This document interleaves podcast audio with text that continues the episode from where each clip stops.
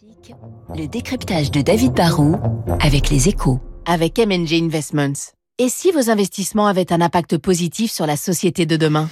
Bonjour David. Bonjour Renaud. Le constat est sans appel, le bon vieux téléphone fixe occupe de moins en moins de place dans notre quotidien. Bah, effectivement, hein, l'ARCEP, qui est l'autorité de régulation des télécoms, a livré des chiffres qui peuvent paraître fous. En 2015, c'est-à-dire il y a quand même pas si longtemps, un téléphone fixe était utilisé plus de 3h15 par mois et par foyer.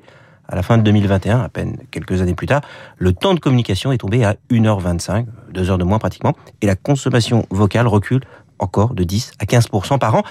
Ça a même encore été plus comme recul en 2021, car on avait été plus bavard en 2020, confinement oblige. Mais à ce rythme-là, le téléphone fixe ne sonnera plus jamais occupé, il risque juste de sonner dans le vide, car la vérité, c'est que le fixe de notre enfance est de moins en moins utilisé. Alors David, comment expliquer un, un déclin aussi rapide? En fait, je crois que notre rapport au téléphone a été complètement bouleversé en 25 ans. Avant, on appelait quelque part en espérant tomber sur quelqu'un. Aujourd'hui, on appelle quelqu'un et on se fiche un peu de savoir où il est, même si on demande souvent du coup, euh, t'es où?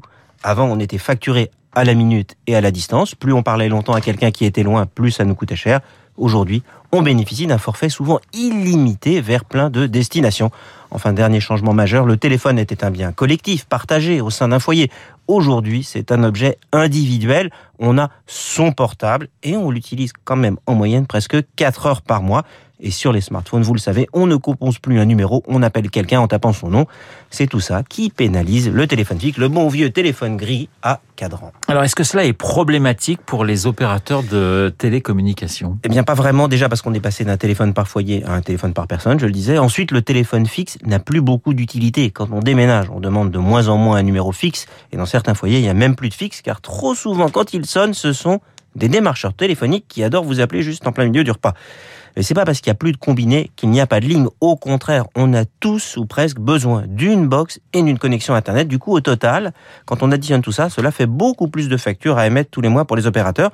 Leur problème à eux, en particulier pour Orange, l'ex-France Télécom, c'est qu'on est passé d'une situation de monopole à une concurrence très vive, avec plein d'opérateurs. L'autre problème, c'est que la téléphonie fixe passe par un réseau historique en cuivre qui sert de moins en moins, mais dans lequel il faut quand même investir pour le maintenir en état.